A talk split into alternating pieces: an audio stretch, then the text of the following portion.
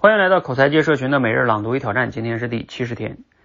假如我上班快迟到了，但是呢，我打的这个出租车的司机啊开的太慢了，请问我该怎么办呢？两个办法，第一是坦率的跟师傅说，师傅，你看能开快点吗？我要迟到了。第二是指着窗外的一部车对师傅说，我靠，师傅那什么破车呀？怎么嗖一下就把我们给超了？哈哈，这是要对师傅玩激将法呀。那你说哪种方式更奏效呢？如果是从情商教练的角度来说啊，当然后者的水平更高。人嘛都有争强好胜的那一面，一旦激将法奏效呢，那对方就呃是不就不是不用啊是不就不用那什么 这么别扭呢？那对方是不就是不用 不用扬鞭自奋蹄呀？我怎么感觉他这句话这么别扭呢？哈，但是回到现实生活中呢，未必激将法是非常容易被识破的套路，能不能起作用不好说。但是一旦被识破啊。啊，对双方的长期的关系的破坏那是明显的。而回到第一种方法呢，就是更坦诚、更真诚的去沟通，则是在大部分情况下都是更有效的手段。所以沟通这个事儿呢，最好的套路就是更真诚，而不是其他的。好，来自于罗胖六十秒哈，它标题叫最好的沟通套路是什么？啊，我们今天的这个思考与挑战呢，没有让出思考题哈，呃，而是出的一个叫。以沟通为关键词，做一个三分钟左右的即兴分享。好，那我给大家分享一个一段哈，就是关于沟通的三个层次啊。我们平时都在沟通啊，那沟通呢啊有三个层次。第一个层次呢叫就是我们跟别人沟通了一件事儿啊，我们自己沟通完了之后啊，我们自己以为我说清楚了，哎，这就是第一个层次的沟通。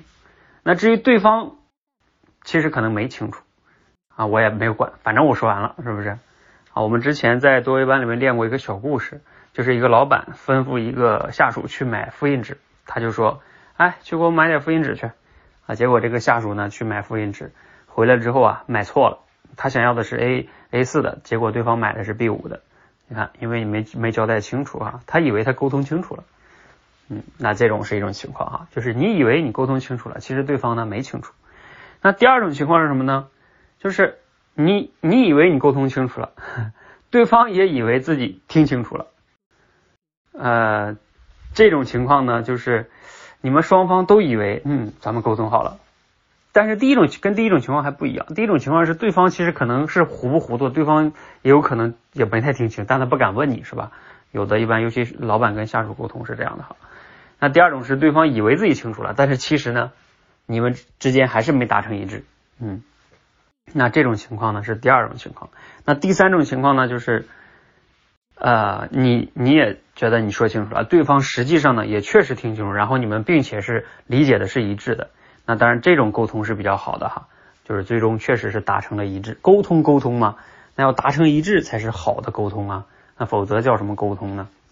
好，这是沟通的三个层次哈，大家可以对照一下，你目前处在哪一个层次呢？经常在沟通的过程中哈。好，那这个即兴表达呢，就是其实我刚才讲的呀，是我们在呃多维班训练中带大家练的一个条理性表达里边的递进顺序，就是把这个沟通的层次逐渐往上升。那其实呢，像这种即兴表达还有别的很多的呃角度可以去讲，比如说你可以按照。时间顺序去讲啊，或者说我们如何才能沟通好呢？首先要做什么？其次做什么？啊，再次要做什么？啊，那我们还可以讲什么呢？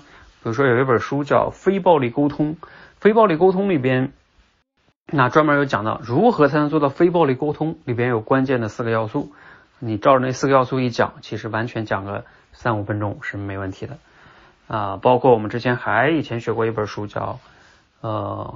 关键对话，他那个讲的是关键场合的一些对话，就涉及到一些更深层次的沟通哈。当然这些呢，你要是知道都是可以去讲的啊。总之啊，其实即兴表达呢是有方法的哈。大家如果想要提升即兴表达，欢迎呃一方面呢可以跟我们练这个现在这个每日朗读与挑战啊，我们后边都有开放式问题，你就可以去思考表达。然后或者呢，你可以加入到我们的训练体系中，每天刻意练习的这个即兴表达的能力。好，那我们呃欢迎大家一起来练起来哈，每日输入、思考、输出，口才会变得更好。